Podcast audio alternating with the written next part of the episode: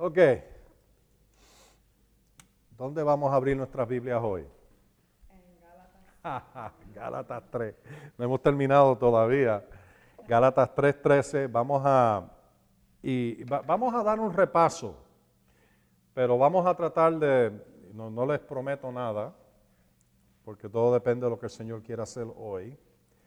Pero creo que sería sería bueno nosotros dar un repaso de algunos de los puntos importantes, ver algunas escrituras adicionales y entonces después entrar en algunas cosas nuevas. Eh, ¿Y por qué lo hacemos así? Todos los domingos siempre repasamos algo. Bueno, porque muchas veces tú no lo captas todo en, la primera vez que se dijo. Otras veces hay personas nuevas y tienen que, que, eh, alcanzarnos donde estamos. Y así nosotros poder continuar, ¿verdad? Eh, con la escritura, Gálatas 3.13. Gálatas 3.13 dice, Cristo nos redimió de la maldición de la ley, al hacerse maldición por nosotros. Ahora, no sé si tú eh, no te has puesto a pensar sobre eso, pero ahí dice de que Él se hizo maldición por nosotros. El que nunca había tenido maldición, la experimentó en su totalidad eh, en, la cruz. Eh, y después más tarde, pero ¿verdad? En- entre, entre el tiempo en que muere en la cruz y el tiempo de su resurrección. En ese tiempo, él, él, él, él,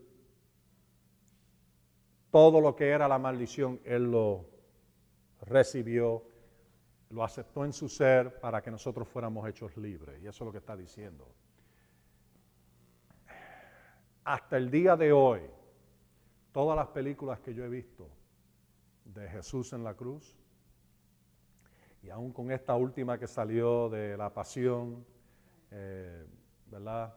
Que fue bien violenta y fue bien, bien gráfica. No es una décima parte de lo que le pasó a Jesús en la cruz. Porque al Él tomar nuestra maldición, la Escritura dice más que eso. eh, ¿Tú sabes lo que Jesús dijo? Jesús dijo esto. Él dijo, como Moisés puso la serpiente en el asta, así iba a sufrir Él, como la serpiente en el asta. Serpiente es otra palabra para lo, más malo que existe, lo, el diablo, demonio, porque él lo, todo lo malo, el pecado, la muerte, maldición, todo lo recibió en su ser para hacernos libres. Porque él no tenía pecado suyo, no tenía maldición, no tenía eh, eh, nada del diablo. ¿No se acuerdan antes de ir a la cruz? Él dijo, el diablo, eh, eh, el príncipe de este mundo ha venido y no ha encontrado nada en mí. Pero cuando fue a la cruz lo recibió todo por nosotros. Isaías capítulo 52 y el verso 10 dice, y si buscas alguna de las traducciones, dice que él fue desfigurado. Y cuando tú estudias lo que está diciendo allí, y estudias el libro de Salmos 22 que dice que todos sus huesos salieron de coyuntura.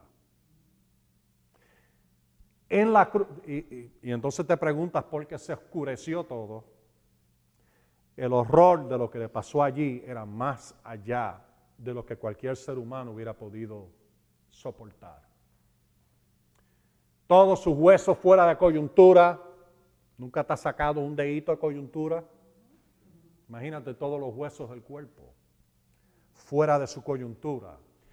Y el pecado lo disfiguró y la muerte y la maldición lo disfiguró de tal forma que, que parecía un monstruo en el Calvario. Y eso es lo que Isaías 52, 10 dice que su, su rostro fue desfigurado más allá que cualquier otro ser humano sobre la tierra.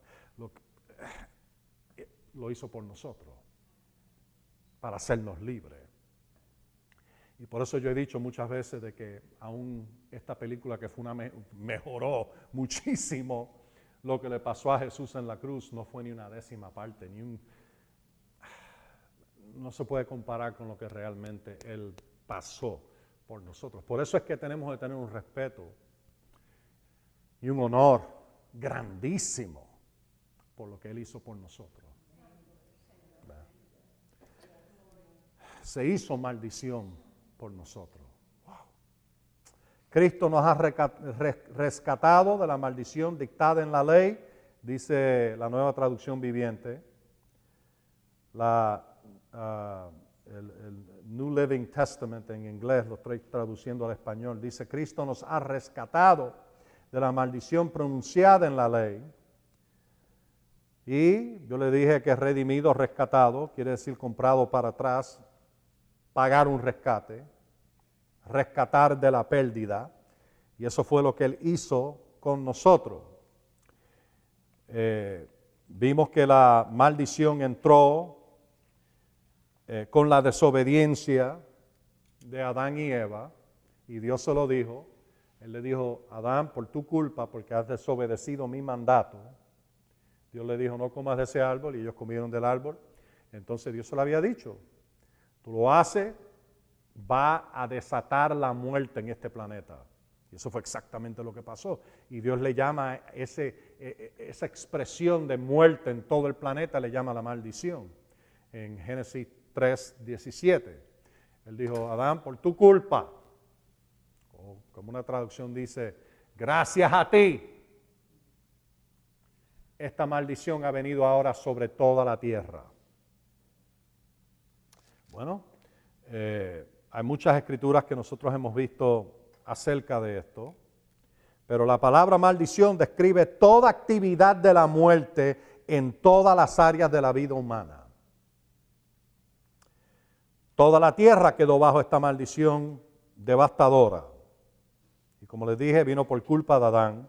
No fue por culpa ni tampoco fue el plan de Dios. El plan de Dios era que el hombre escogiera lo bueno.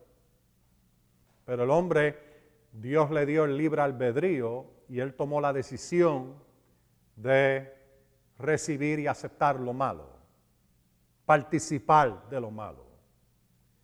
Y eso pues le dio la entrada, ya nosotros vimos Romanos capítulo 5 y el verso 12, que dice que por medio de un hombre entró el pecado y por el pecado la muerte, así que la muerte pasó a todos los hombres y afectó el planeta, afectó los animales, afectó todo.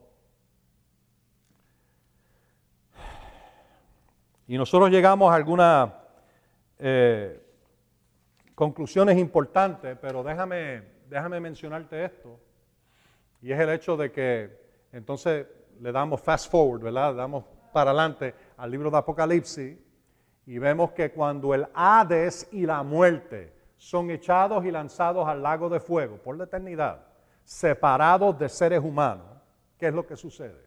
Bueno, inmediatamente en Apocalipsis, ese es Apocalipsis 20, 14. Pero entonces Apocalipsis 21, eh, verso 4, te dice que en la creación de Dios de los nuevos cielos y la nueva tierra no va a haber más muerte, más llanto, más clamor, más dolor. Todas esas cosas dejan de existir cuando tú separas a la muerte y el Hades de la raza humana. Y entonces en el, en, el, en el capítulo 22 y el verso 3 te dice, y no habrá más maldición. La maldición se desaparece también. Cuando Dios separa la muerte y el Hades. Ahora, nosotros vimos en el libro de Apocalipsis capítulo 6 eh, y el verso 8 que dice que del Hades salieron todas estas criaturas malignas. Y entonces dice, y la muerte le seguía bien de cerca. Porque tú no puedes separar al diablo, demonio, muerte y el infierno, el Hades. No puedes separarlo. Amén. Ok, ¿qué, conclusiones llegamos? La maldición no puede ser la voluntad de Dios, porque si es la voluntad de Dios, pues entonces, ¿por qué Cristo redimirnos? Él vino a redimirnos de algo que era la voluntad de Dios. No, nosotros vimos 1 Juan 3.8 de que Él se manifestó para deshacer las obras del diablo Y Hebreos 2.14 vimos que dice de que el que tenía el dominio de la muerte es el diablo. ¿Me oyen? Ok, y 1 Corintios 15, 26 nos dice a nosotros de que la muerte es el último enemigo que va a ser puesto por estrado de sus pies, que va a ser vencido. Bueno, ya Jesús lo venció en la cruz, pero estamos hablando de cuando es separado de la raza humana. Y de eso es lo que está hablando allí 1 Corintios 15, porque está hablando de la resurrección. Cuando entonces este mortal y ustedes nos ponemos la inmortalidad. Amén. En la resurrección Dios nos pone la inmortalidad y, esto eh, que perece se convierte en incorruptible. Amén. Y de eso es lo que está hablando. La muerte es el enemigo de Dios, es el enemigo del creyente, es el enemigo de este planeta. Eh, eh, Romanos capítulo 8 dice que hasta el planeta gime para quitarse de encima esta maldición. Y nosotros también. Lo otro que él dice ahí inmediatamente es, y nosotros gemimos dentro de nosotros mismos. Yo no sé de ti, pero yo gimo. de que se ha quitado esto y que este mortal se pueda poner inmortalidad. Amén. That's good news. Eso es buena, buena, buenas noticias. Bueno, nosotros vimos que el diablo es el que ha sido el homicida desde el principio. Él es el ladrón que Jesús dijo en Juan capítulo 10, verso 10. Juan 8:44, homicida al principio. Juan 10, 10. El ladrón no viene sino para matar, hurtar y destruir. Bueno, el ladrón no puede ser Dios. ¿Cómo va a ser Dios el ladrón cuando él mismo dijo, como uno de sus mandamientos, él dijo, no robará, no hurtará? ¿Qué? ¿Ahora creemos que Dios de alguna manera cambió su palabra? No, él nunca cambia, dice la Escritura. Malaquías 3:6, no cambia. Él es el mismo. Jesús dijo, o hablando de Jesús, el, el libro de Hebreos dice, el mismo Jesucristo, el mismo, ayer y hoy y por los siglos. No cambia. Es el mismo. Dios es el mismo. Malaquías 3:6 no cambia. Amén. Por la eternidad. Así que de nada vale tú tratar de cambiarlo porque Él no cambia.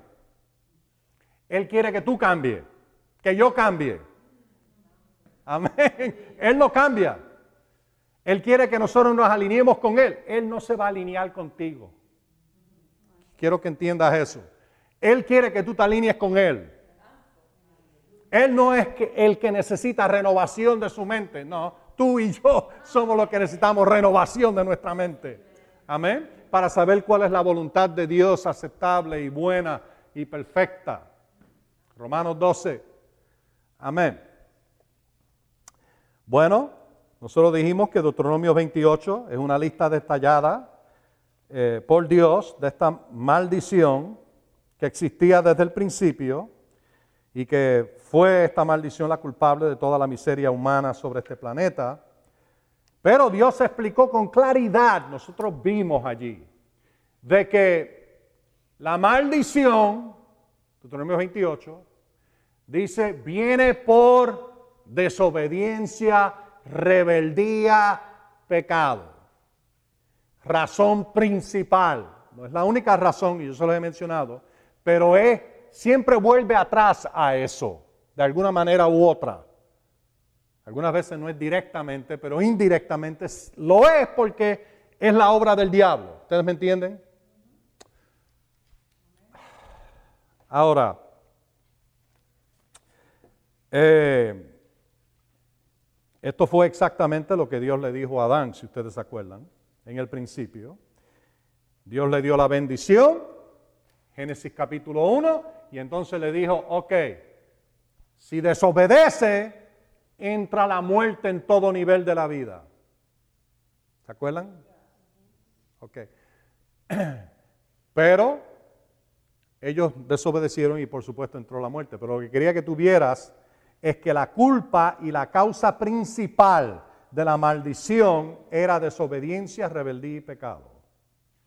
Y vimos varias escrituras en el mismo Deuteronomio 28. Vamos a leer el verso 15 para empezar.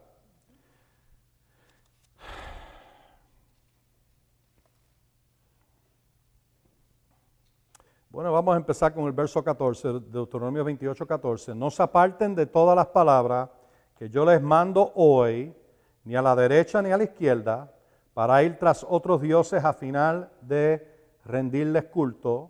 Pero si no escuchan la voz del Señor tu Dios a fin de procurar poner por obra todos sus mandamientos y sus estatutos que yo te mando hoy, todas estas maldiciones vendrán sobre ti y te alcanzarán. No es Dios que viene sobre ti, es la maldición que viene. Cuando personas desobedecen, se rebelan en contra de la palabra. Amén. El énfasis vimos aquí en el libro de Deuteronomio, después vimos al verso 20, al verso 45, al 48, 58, 59, 62. Vimos una y otra vez de que el énfasis es sobre la desobediencia.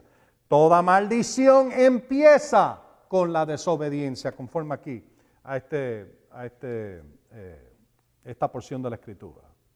Proverbios 26, 2 dice que sin causa la maldición no se manifiesta. Siempre hay una causa y la causa no es Dios. La causa es desobediencia, pecado, rebeldía. Ahora,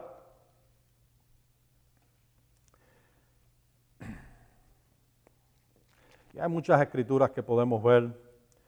Eh, apúntate estas escrituras para que las leas después. Deuteronomios capítulo 11, verso 26 al 28. Y también el capítulo 30, versos 15 al 20. Y vas a notar que Dios dice, me obedece, vas a tener bendición. Me desobedece, vas a tener maldición. Así de claro es. Y entonces te dice, yo he puesto delante de ti la vida y la muerte, la bendición y la maldición. Parece que me estoy persinando, ¿verdad? Cuando dice eso. ¿Se dieron cuenta? Dice, la bendición y la maldición. ¿Ok?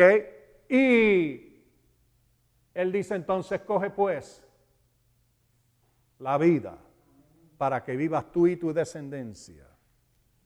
Él quiere que escojamos. La decisión está en nuestras manos. Hay personas que quieren dejarle toda la decisión en las manos a Dios y Dios está diciendo, tú escoge. Nosotros queremos que Dios escoja, pero Él dice, tú escoge. Ahora, sí, hay, hay, hay muchas cosas que nosotros tenemos en este planeta, buscamos la dirección de Dios, pero siempre se basa en obediencia. Él te dice qué hacer, tú lo obedeces. ¿Me oyen? Pero Dios nunca te dice, ok, ahora yo te voy a escoger la, maldición o yo te voy a escoger la bendición. No, Él te dice, tú escoges.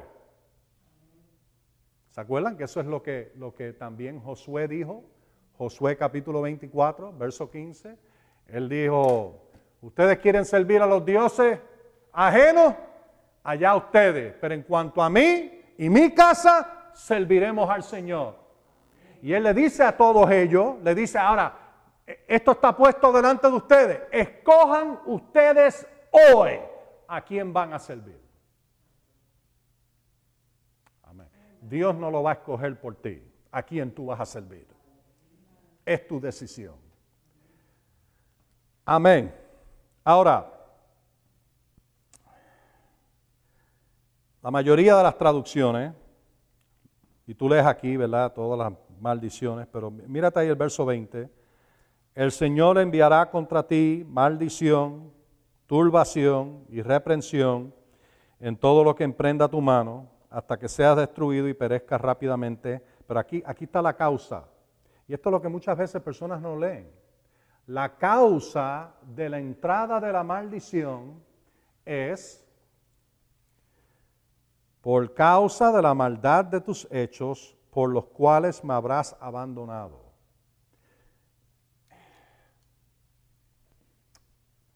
Y siempre, tú, tú lo lees aquí y parece muchas de estas, de, las traducciones de que es Dios el que está detrás de la maldición. Bueno, en el, en el sentido, y esto es lo que yo apunté aquí en mis notas, en el sentido de que Dios dio su palabra y que toda violación de sus mandamientos abre, la puerta para la maldición, pues eso tendríamos que decir que es una verdad. Pero no es que Dios es el que te enferma.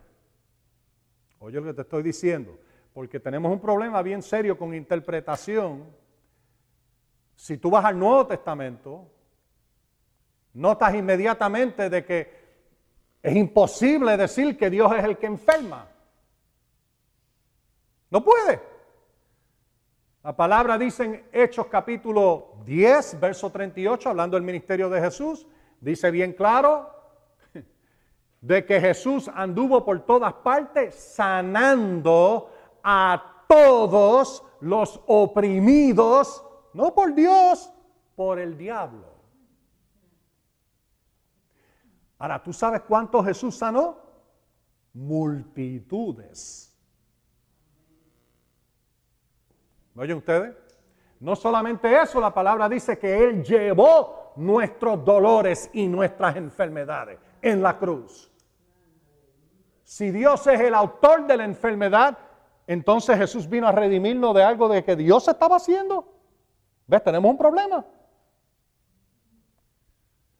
Si todos los que Jesús sanó fueron oprimidos por el diablo, ¿notaron? Busquen, busquen, busquen el Nuevo Testamento. De Mateo a, a Juan a ver si encuentra una sola vez en que vino alguien para recibir sanidad y Jesús le dijo, lo siento, no te puedo sanar porque Dios te enfermó. ¿Alguna vez? No. ¿Alguna vez tú lo oyes decir, tienes que quedarte con esa enfermedad porque Dios te está probando? Ni una sola vez. ¿Alguna vez tú lo oyes decir, bueno, no es el tiempo de Dios, está fuera de tiempo, vete y regresa en tres años. No. ¿Ves? Todo eso son excusas baratas que se han creado en la tradición para excusarte de por qué tú no recibiste. Qué duro es, ¿verdad? Cuando uno se enfrenta a esa realidad. Oh. Así que no es culpa de Dios, es mi culpa. Hmm. ¿Ah? No es culpa de Dios si tú no recibiste. No es culpa de Dios en ningún momento. Hay otras cosas envueltas. Ahora, ¿qué vamos a hacer cuando tú le comparas tantos textos en el Viejo Testamento que aparentan que están diciendo siempre que Dios es el que te está enfermando? que Dios es el que está trayendo la maldición, como aquí lo acabamos de leer. Bueno, como ya les dije, aquí es una revelación de pacto. Dios le dijo, obedece, bendición. Desobedece, maldición. Por eso te di esas otras escrituras en el mismo libro de Deuteronomio, capítulo 11, verso 26 en adelante, y entonces el capítulo 30. Léete el capítulo entero. Y vas a notar de que de nuevo el énfasis es sobre obediencia o desobediencia. Vida o muerte, y la decisión es tuya. ¿Ok? Y entonces, aquí una y otra vez te dice de que es por causa de desobediencia que esta maldición iba a venir. Lo vemos ahí mismo en el verso 20. Ahora, ¿qué vamos a hacer? ¿Cómo funciona esto? Bueno, nosotros hemos estado hablando sobre eso y le hemos dado bastante duro y vamos a darle un poquito más hoy. ¿Ok? Vamos a ver hasta dónde llegamos. Llegas ahí al verso 25. El Señor hará que sea derrotado delante de tus enemigos. Parte la maldición. Gracias a Dios Cristo nos redimió de eso. ¿Ves? Cada vez que tú lees esto, tú puedes decir gracias Señor porque Cristo nos redimió de la maldición. Ahora, la maldición existe en el planeta. Tú sigues en un paso, en un camino de desobediencia y la maldición te va a dar como un 2x4. ¡Pam! Porque existe allá afuera. Todo alrededor de nosotros, la maldición existe. Y si tú no sirves a Dios, no tienes protección, no tienes ni, ni, forma de acercarte a Él para pedirle protección, a menos que te arrepientas. ¿Oyen ustedes? Y es una de las cosas que, que, eh, nosotros vimos con el libro de Job. Lo vimos una y otra vez. Y no voy a repetir todo lo que dijimos, vuelve atrás y oye. Es bien importante que tú lo entiendas. Porque ahí vemos como Job como el diablo entra en la presencia de Dios y Dios tiene que emitir sentencia. Allí mismo. Y tuvo que entregar a Job en manos de Satanás. Y de nuevo, yo se lo digo de nuevo, muchas personas enseñan de que Dios lo hizo como por un capricho, que le dio la gana de entregar a Job al diablo. Cuando tú ves en la escritura de que Dios entrega a los enemigos al pueblo de Dios, nunca es por un capricho. Es porque tuvo que emitir sentencia porque hay legalidad y justicia envuelta.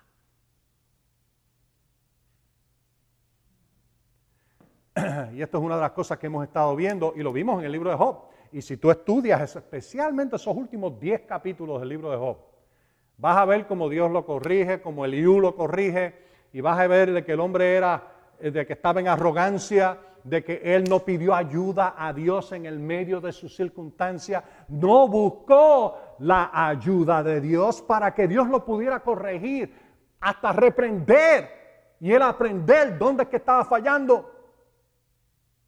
No lo hizo hasta el final, cuando Eliú lo cogió y empezó a decirle en realidad lo que le pasaba, porque aquellos tres amiguitos no lo sabían.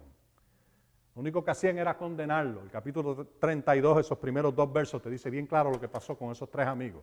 Ellos dijeron un montón de cosas, pero lo único que hicieron fue, condenarlo. Pero Eliú empieza por el Espíritu de Dios a decirle exactamente dónde estaba fallando. Y le dice, tú tienes que humillarte, tienes que arrepentirte, no seas rebelde. ¿Cómo te atreves tú a decir de que Dios me ha quitado a mí mi derecho? Él lo hizo. ¿Y, cómo tú vas a pensar de que tú eres más justo que Dios? ¿Tú sabes que él, llegó a pensar eso? No, yo soy justo y Dios está fallando conmigo. eso es lo peor que tú puedes hacer. Es culpar a Dios cuando estás en el medio de una situación adversa. Lo mejor que tú puedes hacer es tirarte al piso, arrepentirte y decir, Señor, Dios mío, ayúdame. Yo me arrepiento, yo me humillo delante de ti, muéstrame dónde estoy mal, enséñame cómo salir de esta situación. Y Él lo hace. Ahora, ¿por qué yo repito esto tantas veces? Lo he repetido ya como cinco veces. ¿Por qué? Porque tenemos que meternos esto en la cabeza, en el espíritu, en los pensamientos, entender. Cuando tú estás enfrentado con una situación difícil, ese es el momento de tú humillarte buscar la dirección del Señor, pedir la ayuda. Amén. Y Él te ayuda. Entonces cuando Él te dice lo que es, te reprende, te corrige, corrígete. Corrígete. No sigas en el mismo camino rebelde. ¿Ah? Corrígete. Enderezate. Pide perdón. Recibe. Y Él te muestra cómo salir. Ay, qué lindo es poder salir de una situación fea y difícil y dura. y, y tú estás rompiéndote la cabeza contra la pared. No sabes cómo entró, no sabes cómo llegó, no tienes la más mínima idea y entonces si fuiste criado como yo fui criado, vas a buscar la escritura y vas a empezar a decir, bueno, la palabra dice esto. Sí, pero tú tienes que ser dirigido por el Espíritu de Dios. Hay veces que el Señor te va a mostrar, ok, vete aquí. Esto te va a mostrar dónde está tu problema párate aquí. No es solamente viene una enfermedad y tú empiezas a decir, bueno, gracias Señor por su herida, yo fui sanada o sanado, dependiendo si eres varón o hembra. No es suficiente. Hay veces que tú tienes que decir, Señor, ¿qué está pasando aquí? Especialmente cuando pasan dos o tres días y no ves ningún cambio. Todo sigue igual. ¿Ah? un patrón de maldición se empieza a desarrollar, es mejor que te arrepientas. Es mejor que busques su dirección. Es mejor que, que, sea humilde y no arrogante. ¿Estás aprendiendo algo? Amén. Ok, y eso es lo que, lo que le faltaba a Job. Job, en el capítulo 31, oh Señor, pero yo no fui adúltero, yo no hice esto, yo no robé a nadie. Era su problema, su problema era su arrogancia. Su problema era que no quería humillarse. Su problema era que tal parece, conforme a lo que yo leo en el libro de Job, de que Dios estaba detrás de él a través de, de, otras maneras, no sé cómo. Es posible que hasta le trajo un sueño, una visión. Te puedo mostrar por qué, pero él no prestó atención. Bueno, tú sigues en ese camino de rebeldía y lo que te puede hacer es costarte la vida. Y te mueres y te pierdes lo que Dios quiere hacer. Bueno, pues entonces, en ese caso, lo que pasó con el hombre en 1 Corintios 5, que estaba cometiendo incesto en la iglesia, todo el mundo lo sabía. Bueno, si tú lo dejas seguir ese camino, ¿dónde tú crees que él va a parar? Muerto y en el infierno. Y 1 Corintios 11 dice de que si tú no te juzgas a ti mismo, vas a ser juzgado para que no seas condenado con el mundo. Dios no quiere que tú seas condenado con el mundo. Y mejor es, y ves ese hombre, él, él, fue entregado a Satanás, dice la escritura, para la destrucción de la carne. Y tuvo suficiente inteligencia de arrepentirse. En 2 Corintios lo ve, el hombre se arrepintió, se humilló y Pablo dice, ok, él lo hizo, así que ahora ustedes acéptenlo de nuevo, recíbanlo. Porque si tú conoces algo del texto bíblico y eres entregado a Satanás para la destrucción de la carne, yo te garantizo que vas a empezar a clamar y a gritar, Señor, ayúdame. ¿Ah? porque sabes que tu ayuda está en Él.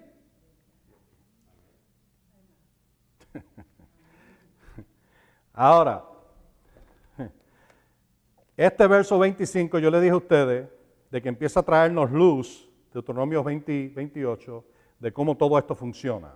Y vimos un sinnúmero de escrituras, no vamos a verlas de nuevo, pero yo les dije que el verso 25, una y otra vez, yo encontré más de 11 traducciones distintas que dicen, o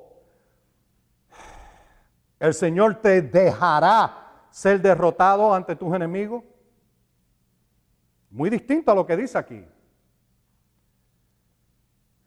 Una dice el Señor te dejará, otra dice el Señor te entregará a tus enemigos, otra dice el Señor permitirá que seas entregado.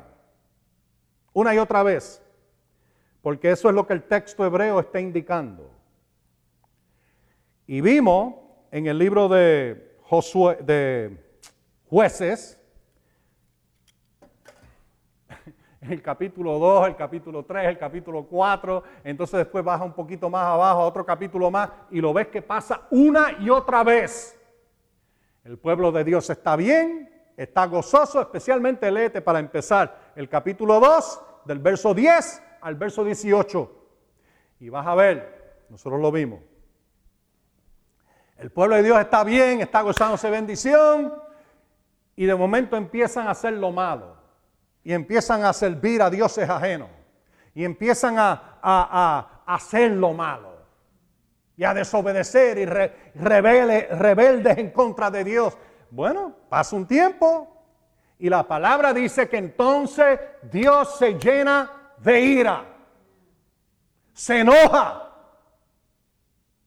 y lo próximo que sucede es, Él los entrega en manos de sus enemigos. ¿Me oyen? Y ese es un patrón que lo vemos una y otra vez en el libro de jueces. Lo mismo.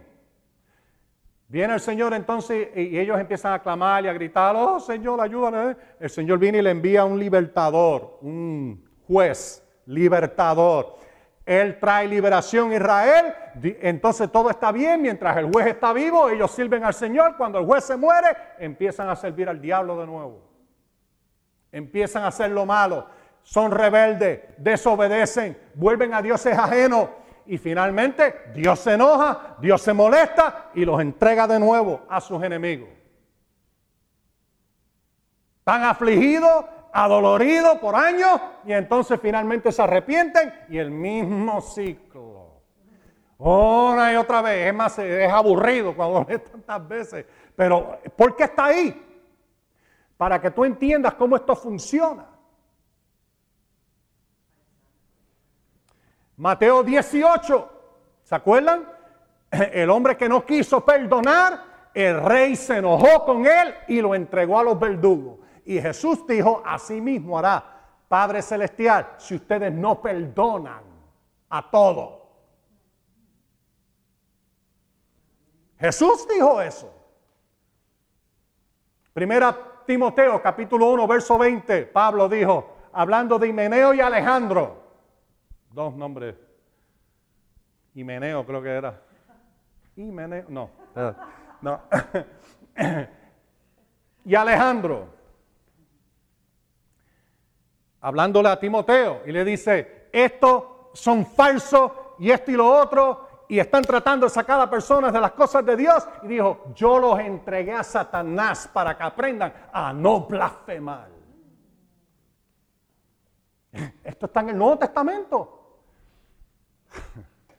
Romanos 1, vete a Romanos 1. Quiero que tú veas esto, y esto lo vimos, pero ahora lo vamos a ver aún con más detalle hoy. Porque, hermanos, esto es una de las realidades más, una de las cosas que más luz te trae cuando tú lees la Biblia es esta información que yo te estoy dando. Porque de momento ya no, ya, no hay razón por tú pasarle corriendo por encima esas escrituras que tú no sabes qué hacer con ellas. Empiezas a entenderla. Mira el libro Romanos 1, ¿están ahí? Así que yo soy el que tengo que buscarlo, ¿verdad? Y yo les leí unos versos nada más la última vez, pero hoy vamos a leer un poquito más. Oh, Señor, ¿dónde está? Ajá, ahí está. Mira el verso 18. Era, acuérdense cuál es el patrón. Oye, oye, oye. Oye el patrón. Oye el patrón. El patrón es el pueblo empieza a desobedecer, personas empiezan a, a ser rebeldes, desobedientes, eh, se van con, las cosas del diablo, sirven a las cosas del diablo y Dios se enoja contra el pecado y el mal, emite sentencia, personas son entregadas a Satanás y siguen ahí hasta que se arrepienten. Claman a Dios y le piden perdón. ¿Me oyen ustedes? Mira Romanos 1, verso 18. Ve, y, este, aquí está en, las, en, las, en los escritos de Pablo. Tú no tienes una idea cuántas personas pelean contra esto. No quieren leer estas escrituras y pelean y dicen, no, no, no, nosotros los cristianos no estamos bajo la ira de Dios. Si sirves al Señor, eso es verdad. Si sigues en sus caminos, eso es verdad. Pero la escritura dice, aquellos que son inmorales y esto y lo otro, ¿Qué dice? La ira de Dios viene sobre los hijos de desobediencia. tú practicas la desobediencia. y me salió un... tú practicas la, desobediencia y ¿qué va a pasar? ¿Mm?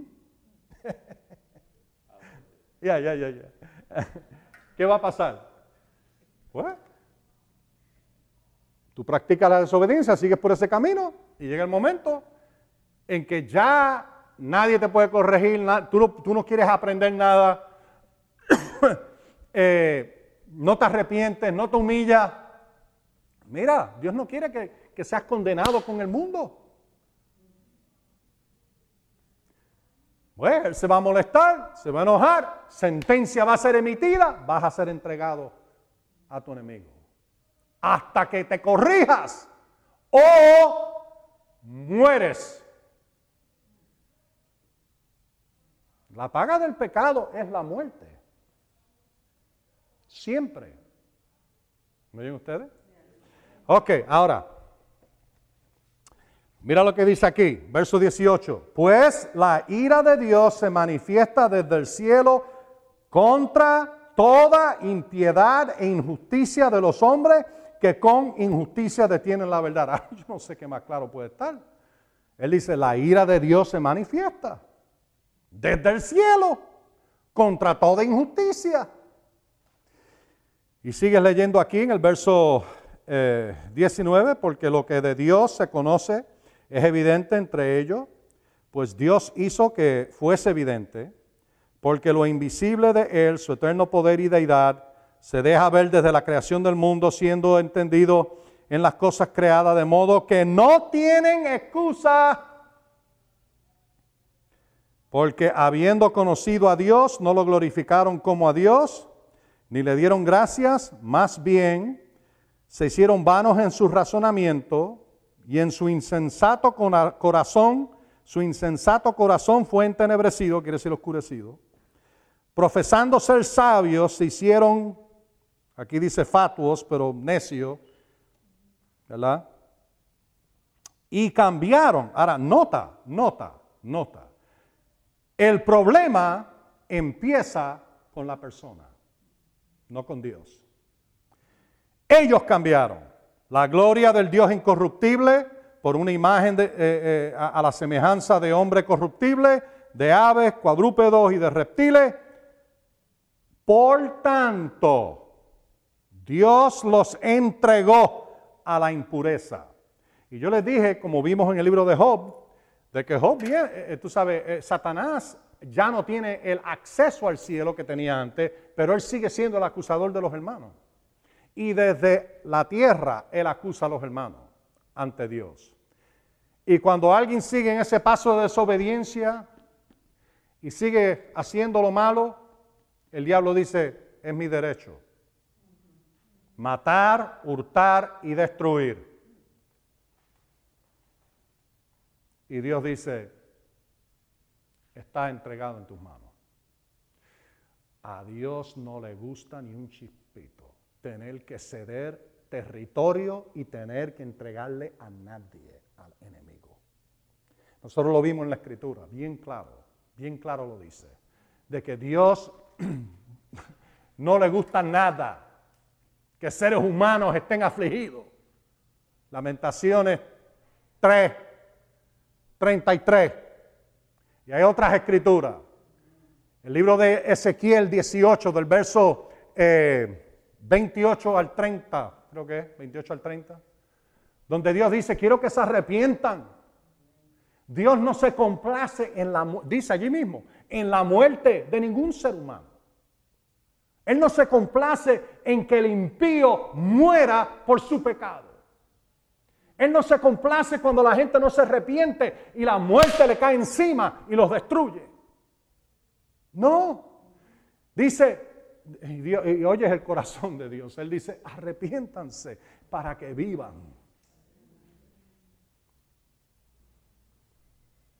Escojan la vida. ¿Se acuerdan? Y hay unas cuantas escrituras que te hablan de esto en el texto bíblico. Para Dios es un desastre. En su forma de, de ver las cosas, Él es bueno. Su misericordia es para siempre. ¿Ves? Ahora, eso no quiere decir, ahora, tengo que decir esto porque, porque yo oí a alguien decir, ve, Dios es bueno, su misericordia es para siempre, así que no importa lo que yo haga, no importa cuánto yo peque, pues Él siempre va a tener misericordia de mí. Ajá, si te arrepientes. Hay legalidades envueltas en esto. Si no te arrepientes, no tienes acceso a su misericordia. Si no te arrepientes, no tienes acceso a su presencia. Te lo voy a mostrar. Hay personas que piensan, oh, el Señor siempre está conmigo aun cuando yo estoy mal. Delante de Él, eso no es así. El pecado separa al ser humano de Dios. Ahora, por eso es que tú y yo, si pecamos, mira, vete corriendo. ¿A dónde Él? Confiésalo. Recibe tu perdón, recibe limpieza. ¿Por qué? Porque tú no quieres interrupción entre tú y Dios. Por eso es que yo le digo, no te quedes en, pecado ni tres, tres segundos. tres minutos muy largos. tres segundos.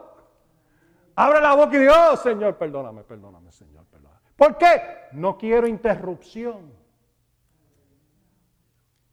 Ok, entonces esto es lo que dice aquí, mira lo que dice. Vamos a seguir leyendo. Dios los entregó a la impureza en las pasiones de sus corazones para deshonrar sus cuerpos entre sí.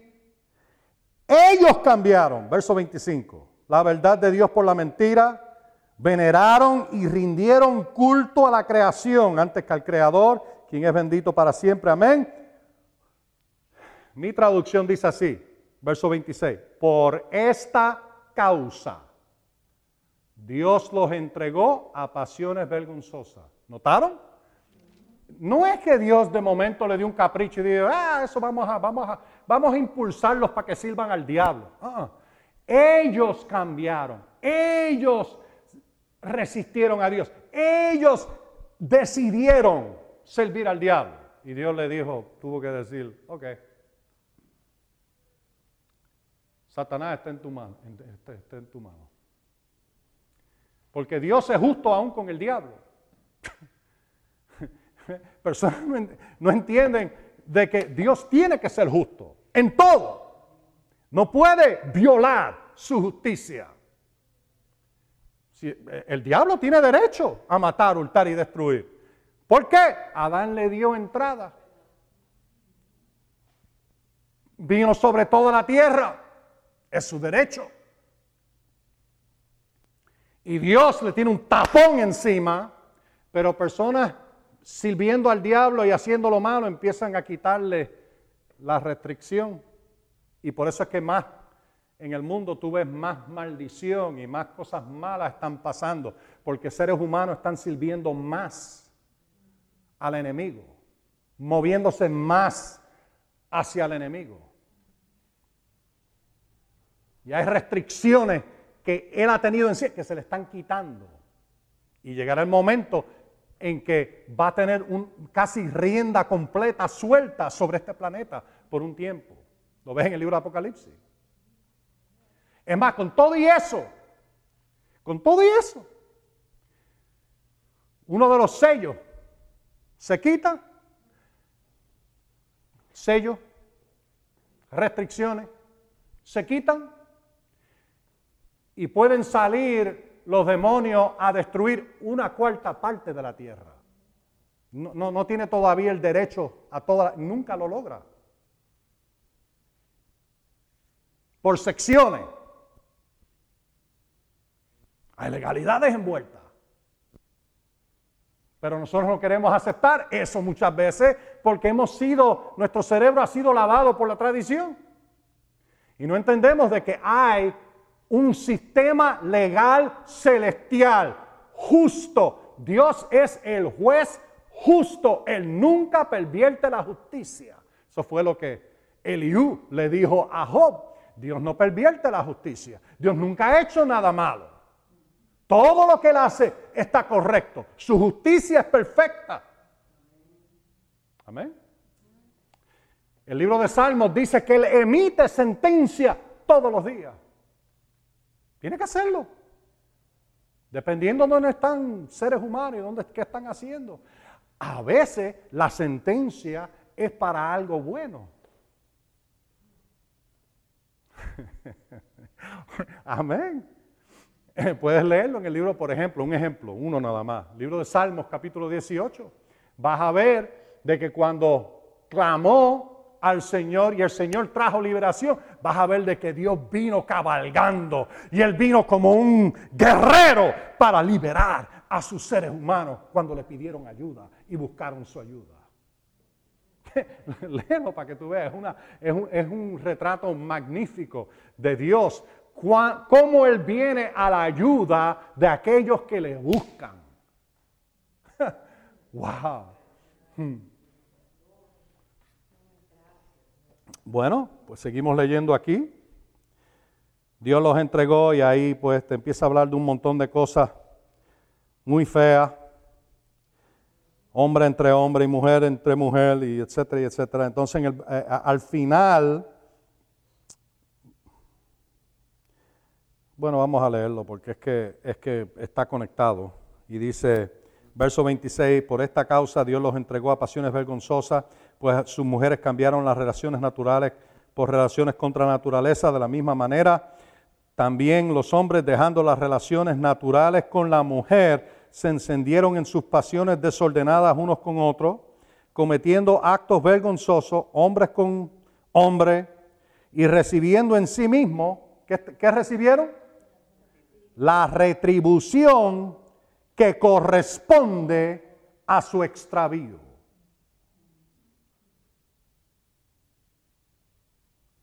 Sentencia fue emitida, fueron entregados al enemigo. Practicaron cosas vergonzosas y Dios dijo, y aquí te lo dice el próximo verso, como ellos no aprobaron tener en cuenta a Dios, los entregó Dios a una mente reprobada para hacer lo que no es debido.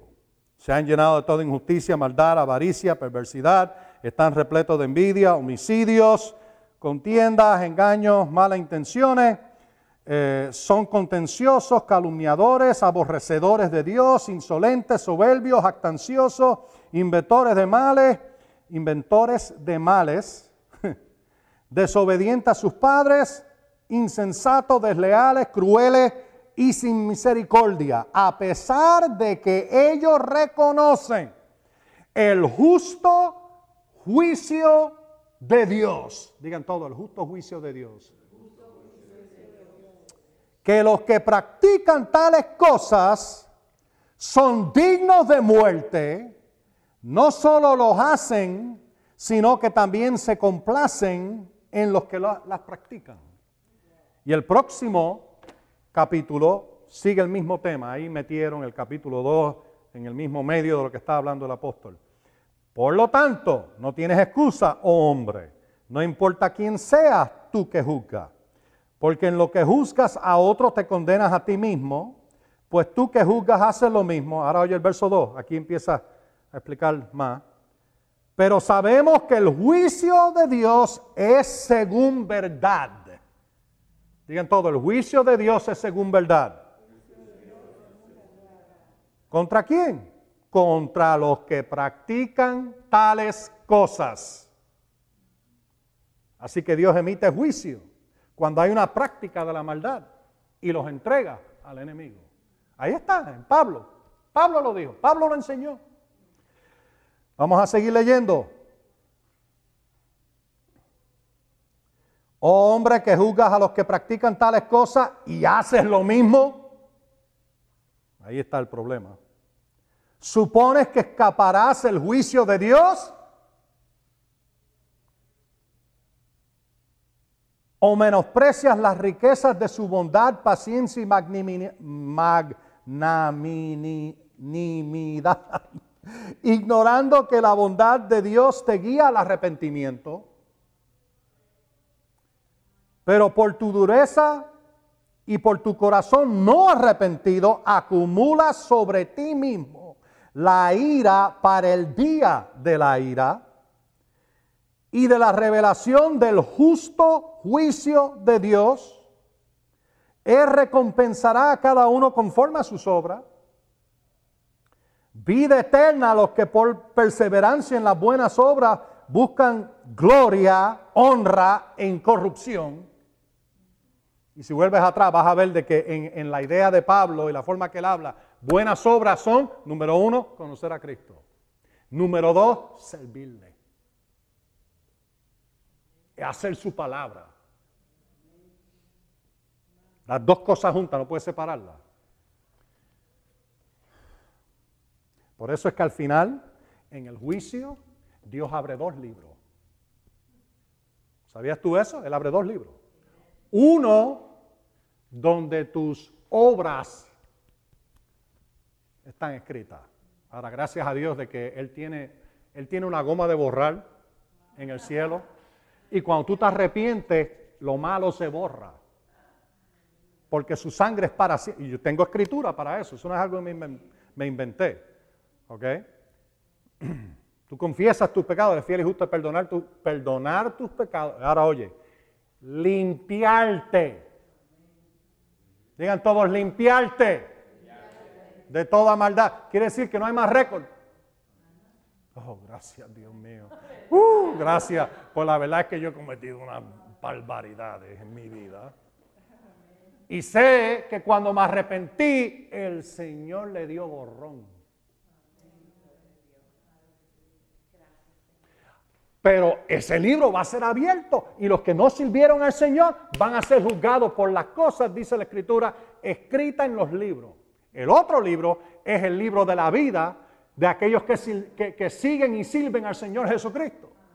Dios lo va a juzgar por sus obras y si están en el libro de la vida o no.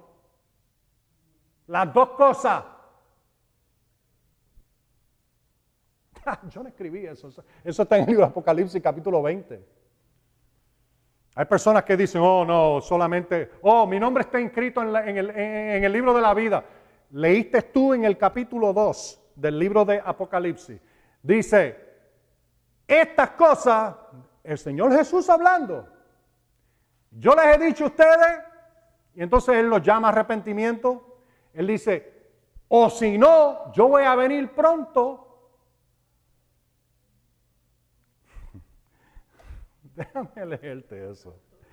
Déjame leerte eso porque la, primera vez que yo leí eso, eh, esto, esto fue como una, una bofetada en la cara de mi doctrina en aquel tiempo. Cuando yo empecé a ver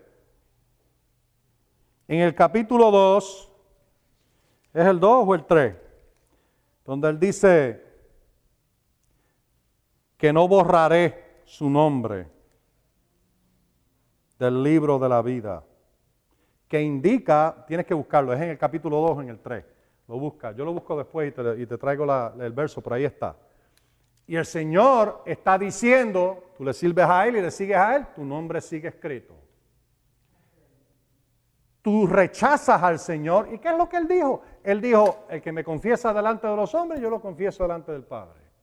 El que me rechaza delante de los hombres, yo lo rechazaré y lo negaré delante del Padre que está en los cielos. Mira, nunca ha cambiado, sigue siendo tu decisión. Aunque ya conociste a Cristo, pero si te da la gana de ahora ir y servir al diablo y, seguirlo, Dios dice, oh, pues, lo siento mucho, pero allá tú con tu Señor.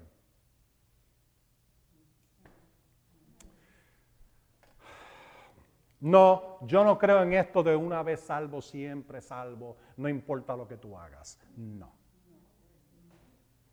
Eso no es bíblico. Es bien antibíblico. Y uno tiene que, que, literal, si tú crees eso, tendrías que arrancar cientos de páginas de la Biblia y votarla. Ahora créeme, yo creía eso en una ocasión. Por un corto tiempo, hasta que mi papá me cogió. Mira, y me dijo, la Biblia dice esto, y dice aquello, y dice esto también. ¿Qué tú vas a hacer con todos esos versos? ¿Mm? Ok. ¿Dónde estamos? Ah. Ok, ahora, verso, verso Él recompensará, verso 6, a cada uno conforme a sus obras, vida eterna a los que por perseverancia en las buenas obras buscan gloria, honra e incorrupción, pero enojo e ira a los que son contenciosos y no obedecen a la verdad, sino que obedecen a la injusticia, tribulación y angustia sobre toda persona que hace lo malo, al judío primero y también al griego, pero gloria, honra y paz a cada uno que hace el bien, al judío primero y también al griego. Ahora, yo no sé qué más claro puede estar, pero lo voy a hacer un poquito más claro. Mira el libro de Salmos, capítulo 107. Vamos a ver dos porciones de escritura en el, los libros, en el libro de Salmos. Porque esto está en toda la Biblia. En toda la Biblia tú encuentras esto. En los Salmos, en el libro de Job, en, el libro de, Reyes, Segunda Reyes, lo encuentras en Primera y Segunda Crónica, lo encuentras en, en Isaías, lo encuentras en Jeremías, una y otra vez. Esto es una verdad bíblica imposible negar. Lo que yo estoy enseñando hoy. Pero, por falta de conocimiento de esto, es que muchos han desarrollado doctrinas falsas. Salmo 107.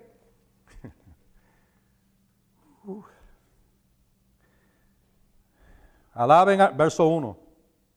Alaben al Señor porque es bueno, porque para siempre su misericordia.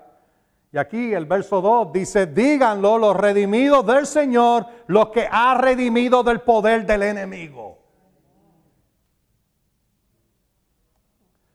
Y aquí bajas aquí y habla de, de personas que estaban en el desierto pasando sed y hambre y, terrible, hasta desfallecían algunos de ellos. Y en el verso 6 dice, pero cuando en su angustia y eh, eh, clamaron al Señor, ¿Él los dejó en sus aflicciones? No, Él los libró de sus aflicciones.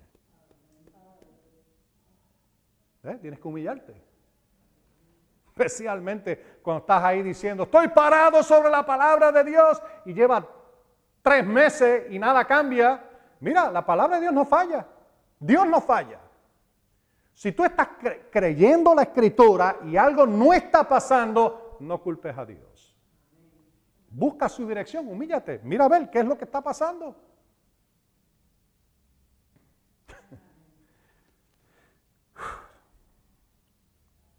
En su angustia clamaron al Señor y Él los libró de sus aflicciones y los dirigió por camino derecho.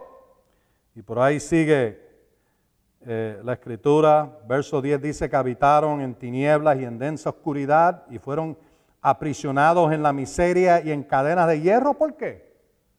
Verso 11 te dice por qué. Porque fueron rebeldes a las palabras del, del Señor y aborrecieron el consejo o las instrucciones del Altísimo.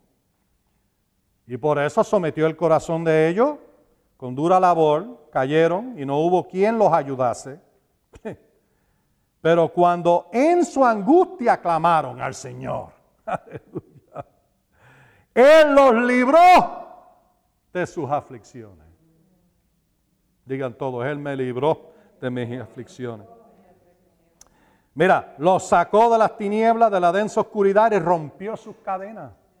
Gloria a Dios. Verso 16, porque rompió las puertas de bronce, desmenuzó los cerrojos de hierro. Mira, verso 17, fueron afligidos los insensatos. ¿Cuál es la causa? Mi, mi, traducción dice, a causa de su camino rebelde. A causa de sus maldades. Su alma, mira, y, yo he estado aquí, en esto próximo que dice aquí, yo, yo estuve aquí. Y, el Señor me liberó porque clamé a Él. Mira lo dice, su alma abominó toda comida, comida y llegaron hasta las puertas de la muerte. Yo estuve allí. Pero, este es un buen pero, pero cuando en su angustia clamaron al Señor, Él los libró de sus aflicciones. Aleluya. envió su palabra y los sanó y los libró de su ruina. Aleluya. Uh, gloria a Dios. Amén. Mm. Ahora mira el libro de Salmo 78. Estas son escrituras que no había compartido con ustedes antes. Pero aquí está, en todas partes, en el libro de Salmos, lo ves. Y esto te abre los ojos a lo que enseña la escritura acerca de esto. Wow.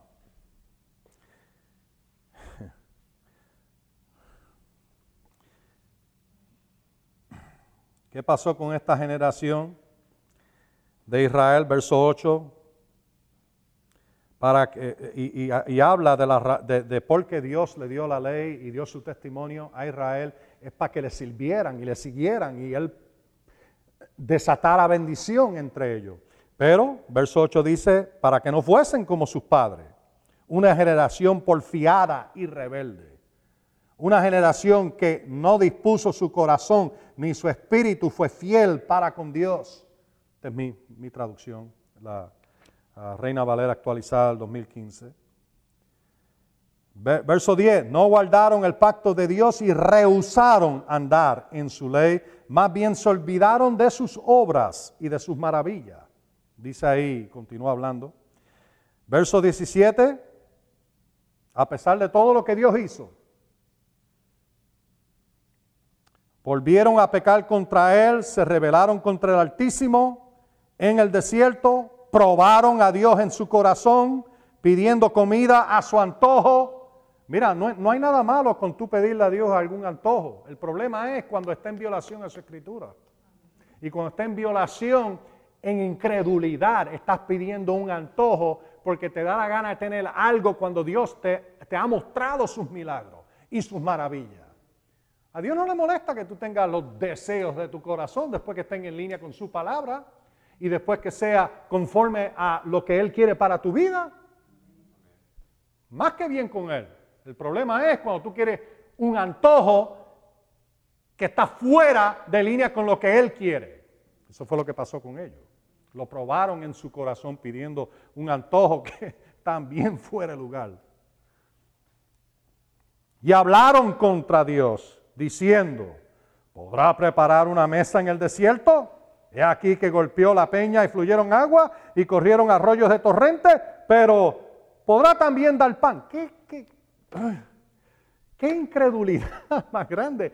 Él, él acababa de abrir un río de agua, salió de una piedra.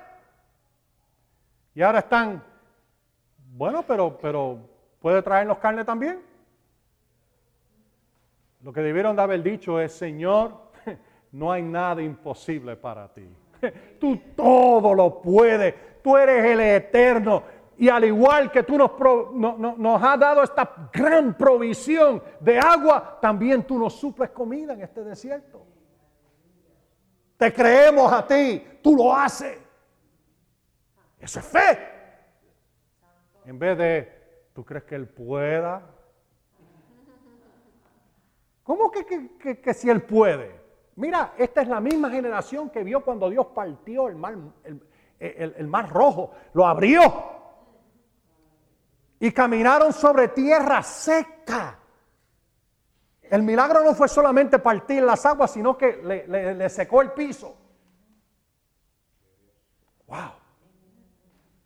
Y podían ver, tú sabes, la, podían ver el agua montada como, como, como montaña a los lados y caminando por ahí, piso seco. Y Dios le dio una nube que los tapaba de día para que no cogieran mucho sol. Y una columna de fuego para que les diera luz de noche. Y ellos se atreven a decir, puede que, ¿tú crees que, Dios pueda hacer esto? ¿Verdad? Una bofetada. ¿Cómo tú te atreves a decir que, que vamos a ver si Dios puede? Puede. Eso fue lo mismo que le dijo el hombre aquel a Jesús de su hijo. Lo traje a tus discípulos, no pudieron echar fuera el demonio, pero si tú puedes. Y él dijo, ¿cómo que si yo puedo? Todo es posible para aquel que cree. No hay nada imposible para Dios. Entonces el hombre se arrepintió. Él dijo, creo, creo, creo, ayuda a mi incredulidad, Señor, ayuda a mi incredulidad, ayúdame, ayúdame, ayúdame. Y tú sabes, lo ayudó. Y el hijo fue sanado y liberado. El hombre se, se, humilló. No dijo, adiós, mira quién tú eres, ¿dónde tú saliste? No, se humilló. Bajó, bajó el, ya tú sabes lo que iba a decir, pero no voy a decirlo porque, porque no se entiende en todas partes de la misma manera. Era, un puertorriqueñismo.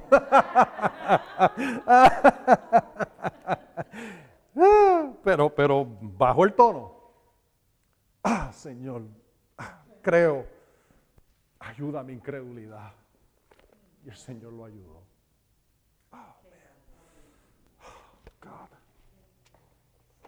Mm. Mírate esto.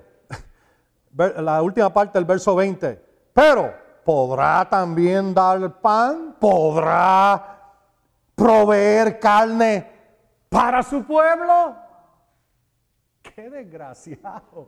Qué, es lo único que me. Qué, desgraciado. Qué, qué falta de gratitud. Malagradecido. Y mira, mira, mira, mira, mira.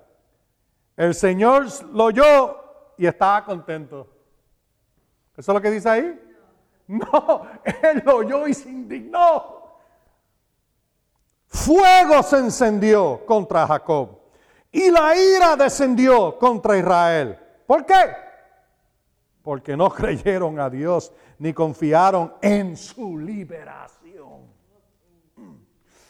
no confiaron en su liberación.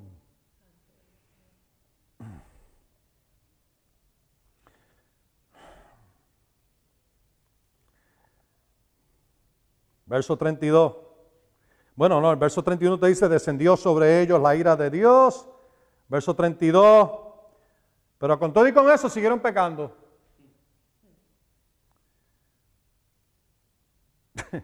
Verso 34 dice, cuando los hacía morir, entonces buscaban a Dios. ¿Cómo? ¿Cómo? ¿Cómo? Entregándolos al enemigo para la destrucción de su carne, para que no fueran condenados con el mundo. ¿Ves? Ya, empiezas a ver cómo es que esto funciona. ¿Eh?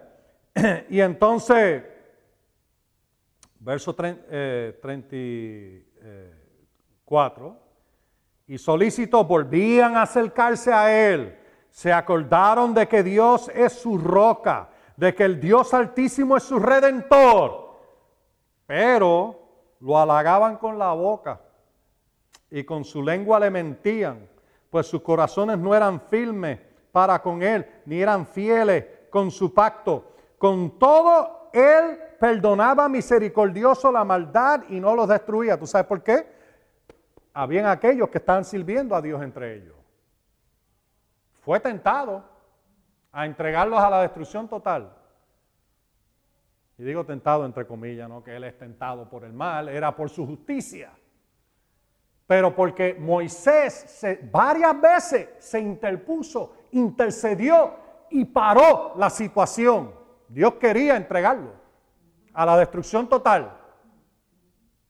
Y por la intercesión de Moisés y porque habían otros justos como Josué, Caleb, y otros más, que eran justos entre medio de ellos, no fue destruido el, pueblo completo y tuvieron misericordia de Dios aún con sus maldades. Ahí tienes una lección bien importante y la importancia de tú orar, interceder, especialmente por tus familiares y aquellos que están cerca de ti. Tú puedes, tú puedes ser lo único que está entre una muerte y el infierno que estás parado ahí en el medio, evitando eso, puede que sea tu oración. Te lo digo. porque sé que así fue conmigo. No llegué a hacer por oración de mami y otras personas cuando yo me desvié y me fui bien lejos.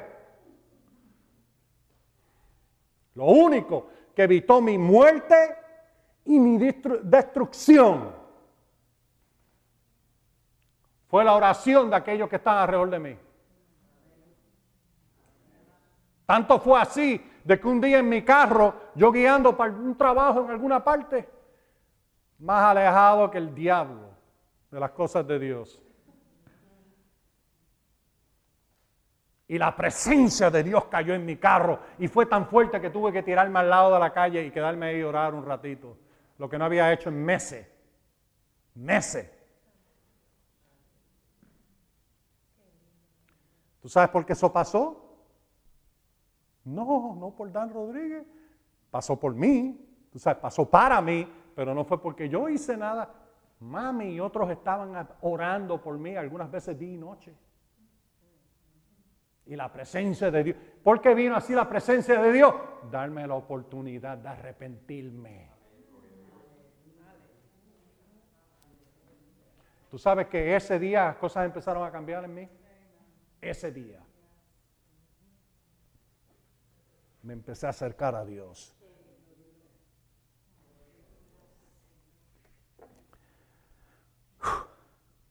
Aleluya. Mira ahí al verso, ¿está todavía en Salmo 78? Ok, baja ahí al verso, verso 40. ¿Cuántas veces lo amalgaron en el desierto? ¿Tú sabes que Dios se puede amalgar por los pecados de personas? Lo amalgaron. ¿Qué más? Lo entristecieron en la sequedad. Volvían a probar a Dios e irritaban al Santo de Israel. El pecado hace eso. No se acordaron de su mano en el día que lo redimió del adversario. Mira, él lo sacó de Egipto. Un montón de esclavos, no tenían nada. Y lo sacó con oro y plata y no había ni tan siquiera un enfermo entre ellos, dice la escritura. Salmo 107, verso 37, creo que es. 107 Pues no, 105, verso 37. Uno de los dos. Uno de los dos. 105 o 107, verso 37. Te lo dice. Lo sacó de Egipto con oro y plata y no había ni uno enfermo entre sus tribus. Dios lo sanó a todos. Lo sacó de allí. Un milagro en masa. Más de 3 millones de personas. Un milagro en masa. Vete tú ahora a cualquier pueblo por ahí donde hay 3 millones de personas a ver si tú no encuentras a nadie enfermo. Eso no existe en nuestros días. No lo hemos visto así. Se ha visto así en, algunos, en algunos, campos evangelísticos donde han tenido eh, eh, eh, reuniones en masa y miles de personas y el Señor los sana a todos. Eso se ha visto. En nuestros días se ha visto. Ni uno. Es más, donde el poder de Dios sanador y la gloria de Dios era tan fuerte de que cuando todos se fueron, 700, 800 mil personas, un millón de personas, se fueron y miraron al campo. Sillas de ruedas, muletas, eh, camillas, tiradas por todo el campo. ¿Me oyen ustedes? Aleluya. Ok, mira. Verso, eh, no se acordaron de su mano en el día que los redimió del adversario, cuando impuso en Egipto sus señales y sus maravillas. Mira el verso 44, convirtió en sangre sus canales, también sus corrientes para que no bebieran. Tú sabes cómo le hizo eso, ¿verdad? Ese milagro. Igual que cuando cambió el agua en vino. Aquí el, el agua fue cambiada en sangre. Ese tipo de milagro. Pero ahora nota esto, verso 46. También, en adición a todo eso, también entregó sus productos a la oruga. ¿Ven eso de entregó? Ahí de nuevo. Ahí vemos que la siembra fracasaron porque Dios los entregó. No querían soltar a los hijos de Israel. Había un pacto envuelto aquí. Su palabra estaba envuelta. Envió sobre ellos el furor de su ira. Verso 49. Enojo, indignación y angustia como delegación de mensajeros destructores. Bueno, eso es lo que dice mi traducción, pero literalmente dice una delegación de ángeles de mal, del mal, vino entre ellos. ¿Cuándo? Cuando Él los entregó. Cuando en su furor y en su ira los entregó. ¿Se acuerdan lo que yo le dije? De que, déjame ver si, lo tengo aquí escrito exacto para decirte lo exacto. Eh, Lord, where is it? Ajá. La maldición es el resultado de juicio divino, una sentencia, que le da acceso al destructor. ¿Y se acuerdan? Éxodo 12, verso, ¿qué, verso era ese? 23, eh, que te dice claramente de que Dios le dijo, pongan la sangre en el en los dos postes y en el dintel y quédense allá adentro porque el ángel de la muerte va a pasar. Pero si ve la sangre, yo no permitiré que él entre en tu casa. Obediencia produjo liberación y protección. Desobediencia de los egipcios y todos los demás produjo su muerte. ¿Cómo? ángel destructor. ¿Ven lo que le estoy diciendo?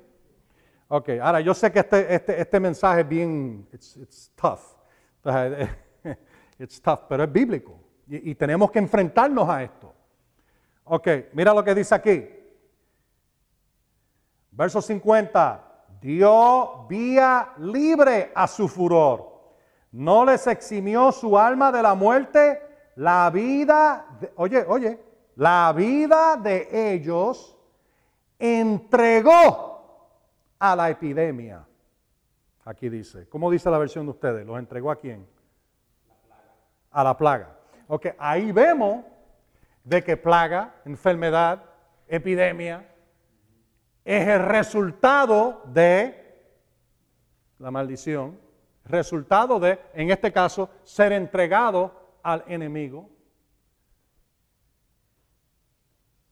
Personas que siguen en ese proceso de desobediencia. Ahora, yo, les dije claramente a ustedes, y óyeme, no toda enfermedad, toda enfermedad es por opresión del diablo.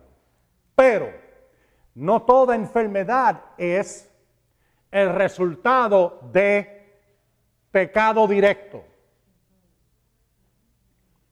Es el resultado del pecado y la muerte que se desató en el mundo, pero no es necesariamente de que uno pecó de una manera en violación a uno de sus mandamientos morales.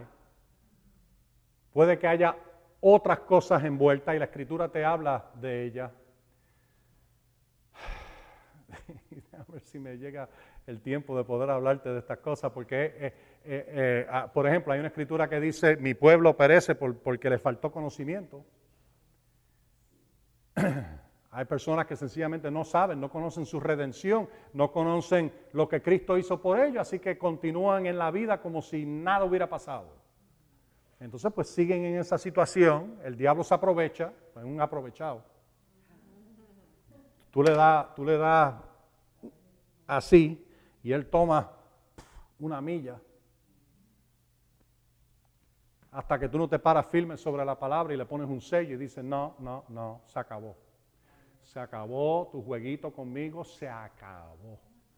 Yo te resisto a ti en el nombre de Jesús y en esta casa tú no entras más.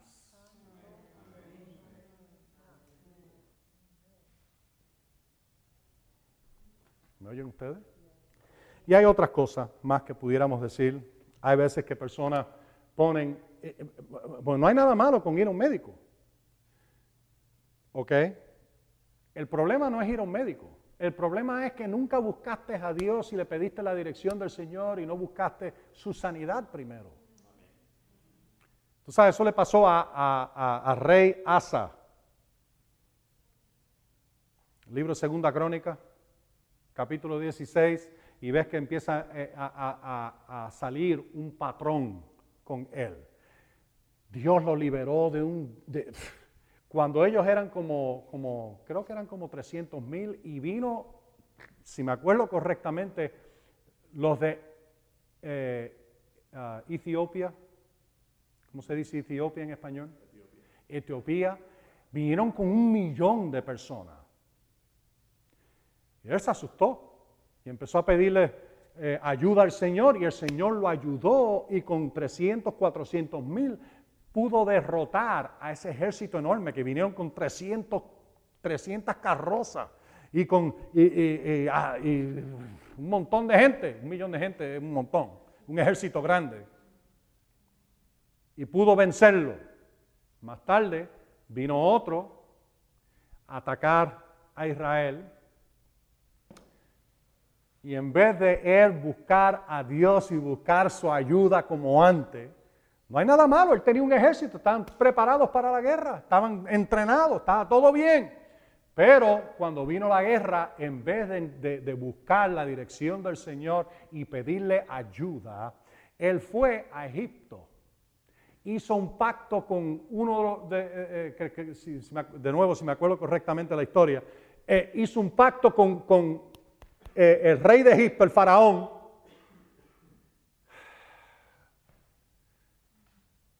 Y entonces el profeta vino y le dijo, Asa,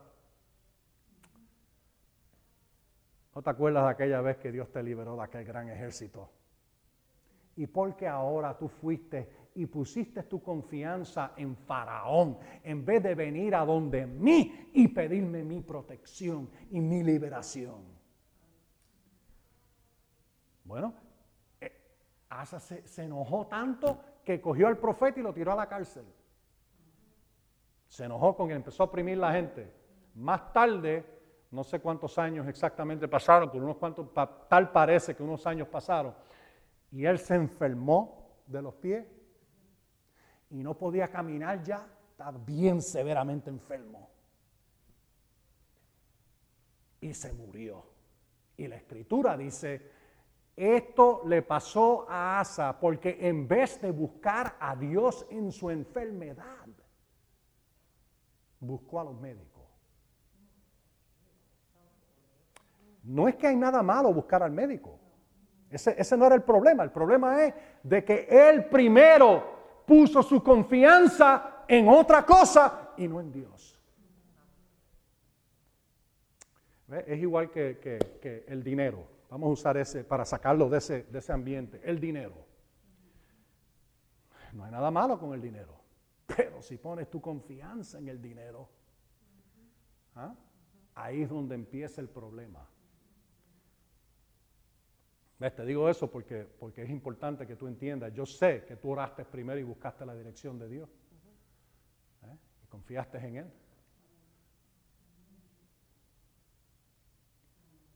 ¿Me oyen ustedes? Bien importante, bien importante eso. y además de eso, Dios sabe dónde tú estás. Dios sabe dónde tú estás. Hay veces que personas, tú sabes, tienen su confianza a, un nivel alto y reciben a un nivel alto. Otras veces todavía no están ahí, están empezando a crecer, están empezando a entender ciertas cosas. Y, mira, todas las veces que tú tengas que ir al médico, Dios está bien con eso. No está en contra de eso. Pero tú pon tu confianza primero en Dios. Busca primero de Él primero. Te das un cantazo, ¡pam! en el pie, empieza a botar sangre y esto y lo otro, en vez de rápido ir y, ¡ay, ay! Voy para. ¡Ora! Entonces, si quieres, vete al médico. Pero ora y pídele al Señor su dirección. Ora y pídele a Él su ayuda. ¿Qué tú vas a hacer cuando estás allá afuera y no hay médico? Como le pasó a un amigo mío, nosotros en un barco entramos en una tormenta. Horrible la tormenta, parecía que íbamos a perder el barco. Y él se fue al frente para atar el, el boom de, el- de la vela y de momento el viento cambió y el boom, tú sabes que el boom es un pedazo de, de madera, en este caso era un pedazo, un tronco de madera. Era un bote de 38 pies, 37, 38 pies. Así que el boom es bastante grande, como de 6 pies de largo o más. Y ese boom hizo ¡pam! Le dio en la cabeza a él y le abrió toda la cabeza a él y yo creía que, que- que había muerto. Cayó al, al- en la, en la- ahí en on the deck. Cayó y él, por su entrenamiento de, de años, dijo que cuando eh, lo, lo primero que pasó cuando se dio el cantazo fue agarró al mismo momento que estaba desmayándose, agarró una soga y se la amarró por la mano. Porque de la forma que se estaba moviendo el barco, él sabía que, la probabilidad era que iba a caer al mar.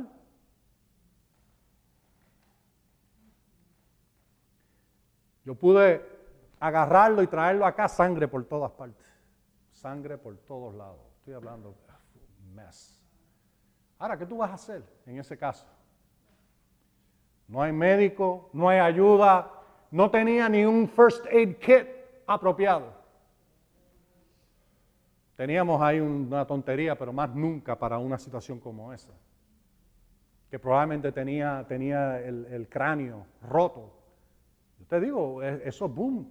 Tú, tú quitas ese, ese palo, ese tronco, y te digo, pesa 200 libras o más. Fácil, 300 libras. Bien pesado, grande. Era como así de grande. Y era como de aquí a- a la pared. Y no estoy exagerando. Algo así, y de momento, ¡pam! Bueno, yo creía que lo había matado. Logré sacarlo, vi que estaba todavía con vida, oré por él, casi no podía hacer más nada porque yo estaba verde, de, de- de- el, barco estaba haciendo así. Sabes, en la tormenta yo estaba verde de, que... messed up, messed up. Pero el Señor le salvó la vida a él. Y fue tan grande el milagro que Dios hizo con él, que a las dos semanas lo único que tuve es una marquita aquí en la frente. No tuvo, no sé cómo se dice en español, un concussion. ¿Cómo se dice en español? ¿Ah? No, un concussion es cuando, cuando el cerebro se jamaquea en- dentro del... ¿Ah? Un trauma. No tuvo trauma cerebral. No se rompió, y si se rompió, Dios hizo un milagro y lo reparó. El cráneo. Y donde tenía un tajo que era así de grande, lo único que tú veías era una marquita. Ahí. Milagro de Dios. Pero ¿qué tú vas a hacer cuando no tienes ayuda? Clamar a Dios. Pues esa es la forma que tú tienes que pensar. Aun cuando puedes correr al médico, clama a Dios primero.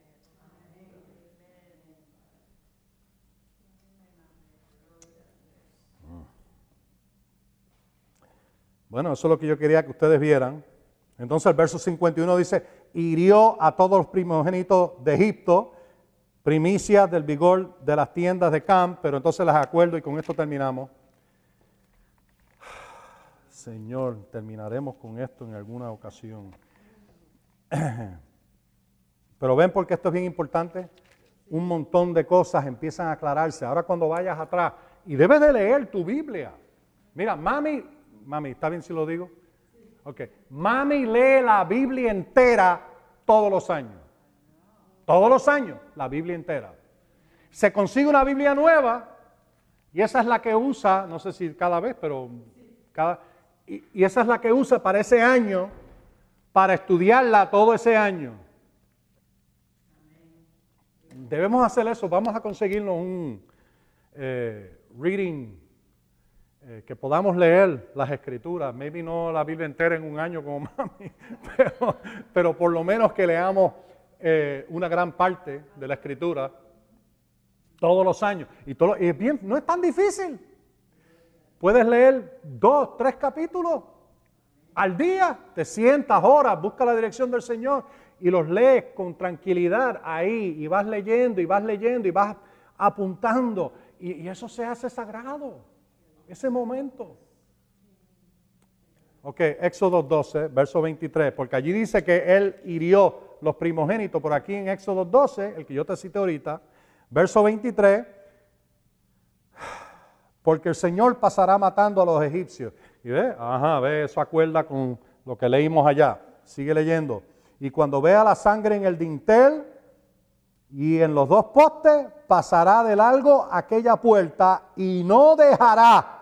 Y la nueva versión internacional, si las tienes, la tienes ahí, también en inglés, eh, The New English Translation, ambas te dicen, no permitirá entrar en sus casas el destructor para matar.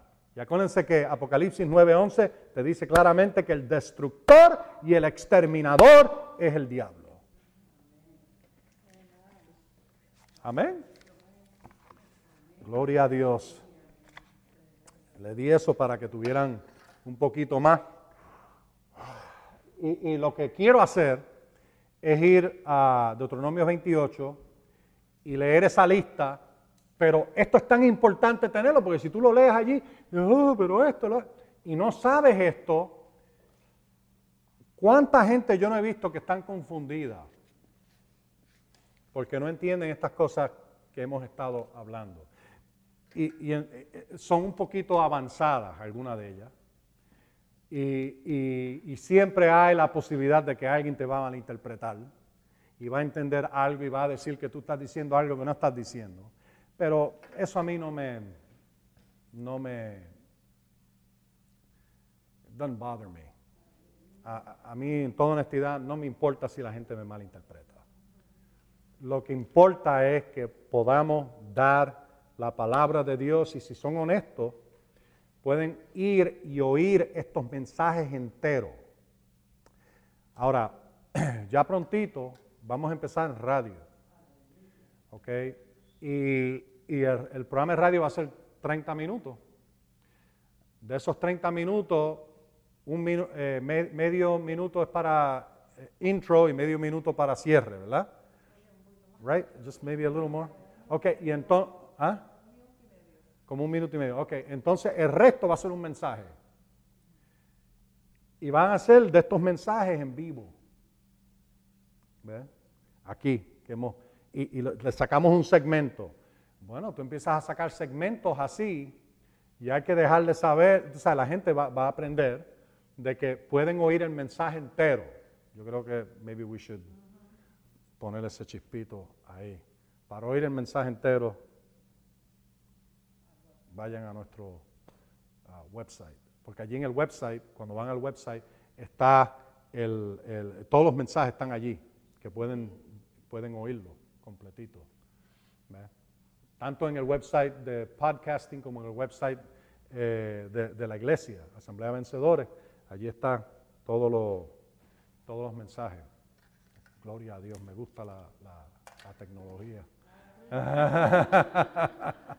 Amén, sí, es, un gran avance.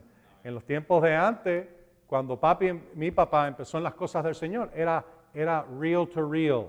¿Ustedes se acuerdan de esos reels bien grandes? Eran como así de grandes, siete, habían de dos, habían de cinco y habían de siete pulgadas. ¿Ok? Para oír los mensajes. Y eso era. Y tú los oías así. Ok, después vinieron los cassettes. ¿Se acuerdan los cassettes? Eh, no, los videocassettes. Los videocassettes eran los grandotes, pero los cassettes pequeños, los que eran como así, eh, que tú los ponías en la máquina para oír el audio, nada más. ok, tú estás pensando en el video. ah, los hate track. Ah, los hate track. Sí, los hate track. Los hate track eran, eran grandes, es verdad. Es verdad. Eso vuelven atrás aún antes. Eso eran antes de, de los cassettes. Yo me acuerdo, yo tenía mi maquinita de 8-track en mi carro, que eran como Casi así de grande.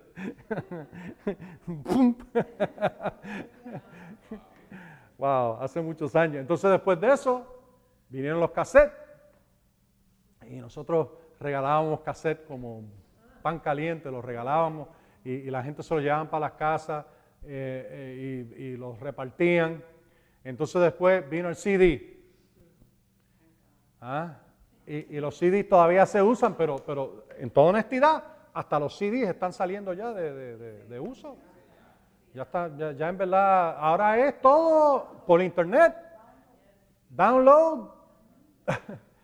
ya eh, tenemos esos CDs que estamos regalando y, otra gente tiene CD y está bien, pues, pues seguimos, ¿verdad? Tú tienes ahí el CD tú y, seguimos, pero ponerlo de que la gente pueda darle download online. O sea, como por Apple Music. Dicho sea de paso, estos mensajes todos salen por Apple Music, porque yo, yo lo tengo conectado directo con el podcasting. Sale con Apple. Tenemos ahí nuestra página de, los. Estamos usando todos los medios. Yo pensé por un tiempo, ok, vamos a, conseguir eh, eh, los memory sticks y poner los mensajes ahí, pero ¿para qué? ¿Para qué? Todo el mundo le da, lo- los oye ahora por internet, lo oye en el- en el- en el celular. Pónganse de pie, por favor. Ah, bueno, no, no. Vamos a dar nuestras ofrendas. Nuestras ofrendas. Nuestras ofrendas. Dame un sobre a mí, por favor. Gloria a Dios.